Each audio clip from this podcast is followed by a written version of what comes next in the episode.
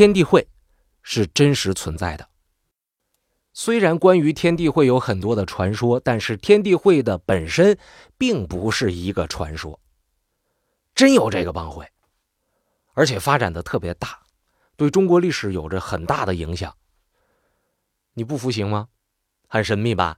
哎，我今天不跟您说，您觉得天地会很神秘，我估计我跟您讲完之后，天地会可能在您心目当中更加的神秘了。为什么呢？因为直到今天为止。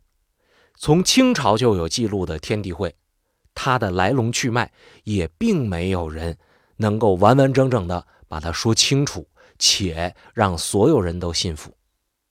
因为过去的事情已经基本上很难考究了。啊，官方关于天地会的记载就有很多，更别提天地会自己的一些文案资料了。那么，为什么天地会这么特殊，有这么多关于它的官方的记载呢？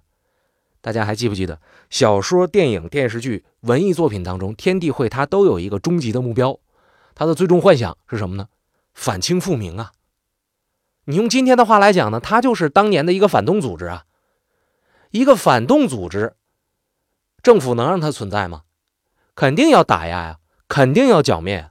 所以在剿灭它的过程当中呢，留下了很多审讯记录，还有对这个组织的分析的文案存档了。今天我们能够看得到这些文案，因为审了很多人，调查了很多事件，所以这些文案的这个线索也很多。你把它汇总起来，也都是千头万绪的。更别提天地会自己的记载，说我们这事儿是怎么来的，我们家老祖宗是怎么回事，那简直太有意思了，太多太多了。所以今天呢，关于天地会到底是咋来的，我们先来看一看天地会若干分支。呃，文字资料当中记载的内容汇总的一个故事，说是在康熙年间啊，有西鲁藩国造反，然后清兵呢就出人去打去，但是出兵数万都没打过人家，于是皇上没办法了，出皇榜颁文啊，诏令天下，说不论你是谁啊，军人、农民。商人，啊，你是出家人，只要你能够征服西鲁，马上封你做万户侯。等于说大家很熟悉的一个词儿，贴黄榜。那么贴出去这个黄榜谁能接呢？一般人不敢接呀。啊，你说皇上出兵都没好使，普通老百姓能行吗？但是有人能接，谁呢？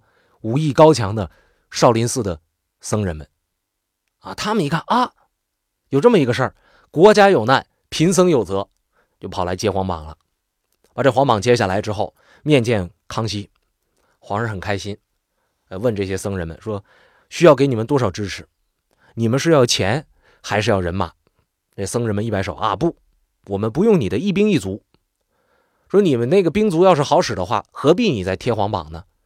皇上说：“那我给你钱，不用不用，咱先别谈钱啊，我们自己干就行，不用你。”皇上说：“那你总是需要有一点要求吧？”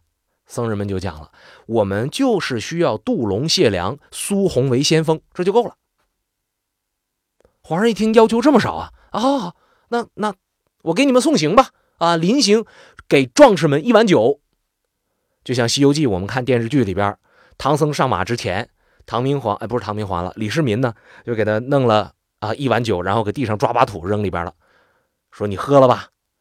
呃，唐僧本来出家人不能饮酒啊，但是皇上给的酒呢，还是整一口吧。喝完酒之后呢，皇上派了一个叫郑君达的人，啊，押送着军粮，又跟着少林僧众们就走了。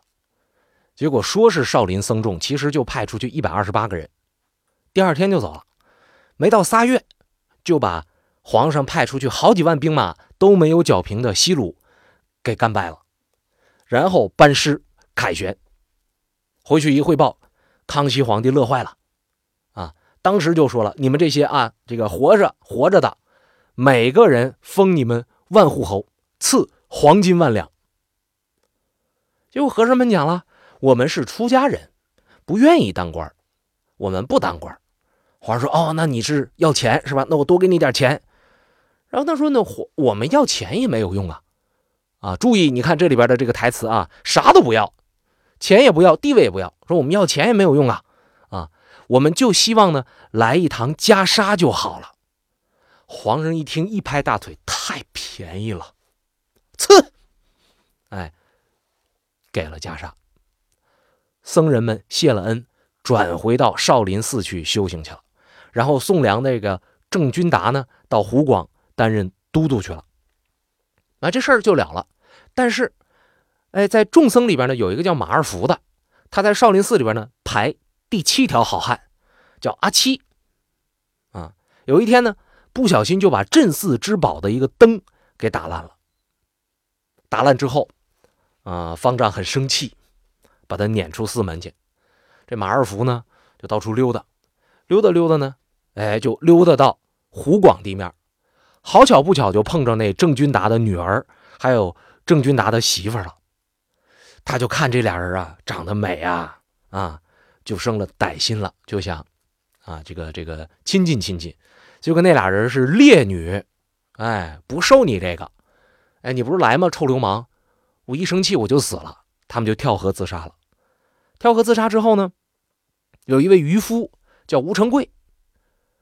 他在打鱼的时候就发现这个尸骨，发现之后就和他的儿子把这尸骨就给收敛起来，葬在河滩边上。好几个月之后呢，这个河滩边上就葬这俩女的的地方呢，就长出来两丛桃子和李子。这吴成贵他爹俩呢一看，呀呵，啊这长这个了，那我们摘下来吧，卖了吧，就把它摘出来放到集市上去卖，卖了好多钱，啊，就从此以后就成富翁了。你听这故事啊，从此以后成富翁了，卖桃子卖李子，贩水果去，成富翁了。所以他就觉得，嗯，这是姑嫂二人啊，报答我们收葬他们的恩情，啊，就就一直就很照顾这两棵树。结果照顾照顾着呢，突然有一天，这棵桃树和李树幻化为两口宝剑。吴成贵他爷俩就每天到这块都摘桃子摘李子来呀，一下看着没有李子没有桃子，怎么变成两口宝剑啊？这个桃子和李子出现的这个信息就就非常的神奇，他就知道这不是俗物。一看俩宝剑，那更知道这是宝物啊，就给收起来放在家里边去收藏去了。那么这又是一段故事。这个宝剑收藏起来之后，就说这个朝里边啊有奸臣，就赶上这个时候，有奸臣就跟皇上呃进谗言，说啥呢？说少林寺那一百多个人。凭什么能够剿灭西鲁国呀？啊，皇上，你派好几万人都没好使，说他们怎么就这么厉害呢？其实啊，他们是跟西鲁国有消息。哎，他们要跟西鲁国没联系，他们也不可能打得过呀。他们一定是有联系，所以他们到那儿去一谈一说，西鲁国不打了，回去了，就说明他们什么呢？里通外国。他们是蓄意造反，骗你皇上啊！这是这个欺君之罪。皇上说：“会有这种事儿吗？”大臣说：“必然会有这种事儿啊！而且皇上，你要想到这么一个情况啊：假如没有这种事儿的话，这一百多人的战斗力得多强啊！顶你好几万啊！这他们师傅带徒弟，徒弟再带徒弟，拜师收徒、磕头喝茶的，你整出来一千个。”那就盯你整个国家的这个战斗力了，整出一万个，世界都让他们收服了。皇上，你不能那么昏庸啊，你不能傻呀，你得把他们斩草除根，以绝后患。皇上一听，哦，也倒是啊，那我怎么去干呢？啊，我愣磕，我磕不过他们呢。这个奸臣就讲了，你干打肯定打不了啊，你施点计策呀。皇上讲，那我施什么计策呢？哎呀，你放火呀。半夜三更，你去放火，把他们烧死，你不就不用和他们交手了吗？他们再牛的武功，再会铁布衫，你把他扔火堆里，因为也也得烧了吗？对吧？你别说铁布衫给烧了，你就是把铁扔到火里边，火够大也都给你烧化了。皇上一听，一拍大腿，嗯，是这么一回事于是就趁夜派了三千御林军办这个事儿，把少林寺给烧了。一夜之间，少林寺一百多人全烧光，就剩下了十八个僧人。这十八个僧人是怎么活下来的呢？还不是说我出去打水，说我今天坏肚子了啊，或者我出去化缘我没回来，而是得佛祖相救。啊！半天中，突然之间出现了佛祖，降下一缕祥光和祥云，把这几个人先罩住后托起，然后把这些人弄飞了。啊！所以这十八个人跑了。然后当年和这几个僧人一起立了功那位郑君达呢，他被赐死了。啊！赐死之后呢，就随便就给葬了。然后接着说，这十八个被救的僧人，从云霄飞了好久，啊，好久到什么程度呢？饿死十三个，就喝了呃，就是飞了这么久，啊，剩下五个好不容易降落了。我估计他们可能开车找不着刹车，哎，就是就降落，降落之后到哪儿呢？到白沙湾口。记住这些地名啊，都很奇怪，啊，大伙儿都觉得哎呀，心情无比惨，因为你们我们好好的，呃这么多僧人帮着皇上干了这么大个事儿，结果怎么突然之间着大火了呢？上天不是有好生之德吗？是吧？你说佛祖，你救，你说你多救点啊！你救我们十八个，倒是这个数量挺吉利。你我以为是让我们当十八罗汉呢，结果没想到饿死十三个。佛祖，你也是，你救我们的时候，你不能弄点吃的吗？当然，这是神话故事啊，我们接着往下说。说这啊，这他们五个人就是心里边有这种迷茫，说这个世界太奇怪了。正在迷茫、正在奇怪的时候，忽然之间，海面之中浮起了一个白。电的香炉，这个香炉上有四个字反清复明。再看个落款红缨。这五个人把这个香炉弄起来，一看，这是佛祖的旨意啊！这是要让我们反清复明，这是要让我们报仇。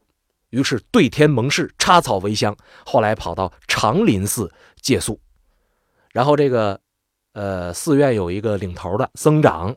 哎，这还不是什么住持，也不是什么方丈，就问说咋的啦？啊，谁呀？五个僧人就给他讲了。这个僧长也非常生气，哎，说要不然咱们一起干吧。这五个僧人说那好，愿随大哥行事。咱们磕头啊！今天我们到你这个地界顶上了，你就是老大了。哎，大哥，请问怎么称呼啊？这个僧长叫万云龙，你听这名字就很震撼。然后这个僧长带着。这五个小兄弟就在高西庙就起了义了。他们一起义呢，这个消息不知道怎么回事，就让那吴成贵父子俩就听到了。这父子俩也挺有意思啊，原来是撑船的，啊，埋了两具女尸之后就发财了，后来整着两口宝剑就藏着。现在一听说起义，他俩就来了，是吧？就不明白咋回事啊？啊，他俩一来之后呢？说我们来呢不白来，我们有一个宝物，是什么宝物呢？我们有桃李剑，啊，这个桃李剑在哪儿呢？我们藏在了红花亭。然后这几个人呢，就天天在红花亭这儿就商量，我们怎么造反，我们怎么造反，而且对外宣称我们就要造反了。你们谁愿意来投奔，你们就来吧。结果这时候就来了一个人，啊，要要参与进他们这活动里边来。这个人呢，来头还不小。说是明神宗皇帝的西宫娘娘李神妃所生下来的小主，叫朱红竹。当然也有说叫朱红英的。五个和尚一下想起来了，我们当时结拜的时候有这么一个白殿的这个神鼎，这个神鼎香炉里边就有红缨的落款啊！哎呀，这是咱们的带头大哥呀！所以万云龙，你别当大哥了，这个这个这是真身。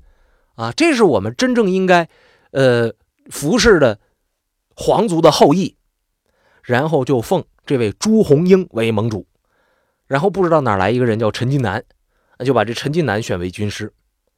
这个时间呢，按照天地会自己的记述里边呢，是雍正年间，啊，也有说是康熙年间的，反正整不准。总而言之吧，哎，这这些人就在一起结拜了。结拜之后，你反清复明喊出来了，你总得干点实事吧？说我们往哪打呢？还没等想好呢，清兵就来打他们来了。为啥呢？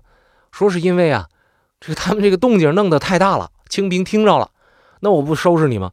集结来一群人就来消灭这帮呃反清复明的人。结果这时候万云龙大哥上战场去打去，哎，这个大哥也真是很仁义啊，因为之前他是带头的，后来呢来了一个根儿比他还硬的一个大哥，啊，他没整过人家，你说现在怎么安排他的位置啊？当老大是肯定不行了，当老二他也不认。结果大哥非常讲究，没见过这么讲究的大哥。时机到来的时候，我支撑着你们。当我的历史作用结束之后，我为了不给你们添麻烦，我就死去吧。于是，在这场战斗当中，万云龙战死。啊，战死之后怎么办？各位还记得一百多个僧人干掉对方好几万人的这个故事吗？是吧？这个战斗力非常的强，遗留下来五个僧人，这五个僧人那战斗力超强，这属于超级地球人。哎，他们立刻清军，就是把清军给打败了。打败了之后呢，又回到大本营，可能是红花亭，找哎我们的盟主呢？啊，咱们万云龙大哥战死了，盟主这回可以这个放心的当老大了。结果没找着，没找着怎么办呢？说这个我们。应该如何是好？陈近南这时候给大家出一个招说这样吧，啊，我们的这个小主呢，估计有点事儿，可能是因为目标太大，他先顿了啊。那么我们呢，总在一块儿，这个目标也很大，所以干脆，要不然我们就先散了吧，啊，先散了，等到时机成熟的时候，咱们再说。然后为了证明我们。之间干的是一件正义的事情，我们干的是一件顺天意的事情，那我们干脆啊写下一个呃那个叫讨清檄文一类的东西，就我们整一文书，说明咱是干啥的，然后各自英雄们啊五位兄弟，你们到各省去召集忠义，暗藏三点革命。什么叫三点革命呢？这个是讲的洪门的啊，包括天地会里边的一个手势。洪门就是天地会的一个分支啊，天地会是洪门的前身。它有手势特别好玩，就是把这个手指头伸出来，一只手啊，一只手竖起三只手指。这个手是怎么竖？今天大家可以算，你这一只手五个手指，你就竖起仨来，组合有好多。但是真正特别舒服的呢，就是一弄出来特别顺手的，我觉得就仨，也可能是我手不太分瓣。第一个手势。就是把拇指和小指蜷起来，竖起三个这个呃中间那仨手指，对吧？这个往往日常生活当中我们代表三这个数字。还有呢，就是把拇指和食指蜷起来，竖起后三个手指。这个现在在世界手势当中，这往往代表着 OK。还有一个手势呢，就出现在后来这个 Beyond 乐队的 MTV 阿玛尼那个 MTV 里边，那是应该是他们的一次演唱会。然后这个手势是，呃，蜷起中指和无名指，剩下三个手指头，一个是拇指，一个是食指，一个是小拇指，往外伸。那歌我还记得呢，阿玛尼，那库本达，那库本达，喂喂，就就就这这一段，然后就搁那挥。据说这个手势代表的是爱，但是放在洪门，这个手势代表我是洪门中人。好玩吧？哎，这是这个这个手势，把这个手势，把这个文书啊，把这个誓言分好了之后，那五个少林僧人就各自分散。哎，大家心里边许下了一个誓言，说我们一定要灭了清朝，我们一定要迎回小主，我们要扶回大明江山。啊，那这五个人是谁呢？他们被称作。洪门五祖，名字是蔡德忠、方大同、马超兴、胡德地、李色开。想没想起来，李连杰曾经拍过一部电影，叫做《新少林五祖》。想没想起以前还有一部更老的电影叫《少林五祖》，说的就是他们。当然，在这个洪门传说里边，那这是前五方，后来有后五方，后五方的名字就不太熟悉了，我就不再给大家说了。但是我们看这个洪门当中，天地会里边关于自己的这个故事，关于自己的这个传说，我们觉得怎么这么神呢？这个逻辑啊，好像是有一点不太能够挨得上。但是呢，最起码在这个故事里边告诉我们，天地会最初的时候结拜时的时间、地点、宗旨和人物。虽然它很扑朔迷离，但是基本上告诉我们这些事儿了。可是故事是扑朔迷离的，告诉我们的这些事儿，它靠不靠谱啊？这些事儿是真的吗？没办法说它是真是假。如果没有官方的记载的话，后来出现了官方的记录，结合一些历史资料，大家才发现，原来这个传说的最初是像曹雪芹写《红楼梦》一样，把真实的事件给隐去了。他是借这个这个故事去暗喻、暗示事实的真相。原来有一件事儿是天地会的起因，但是这事儿不敢说，于是只能编一个故事来说。那么，天地会起因的真实历史事件是什么呢？我们将会在下一节的节目当中和朋友们一块分享。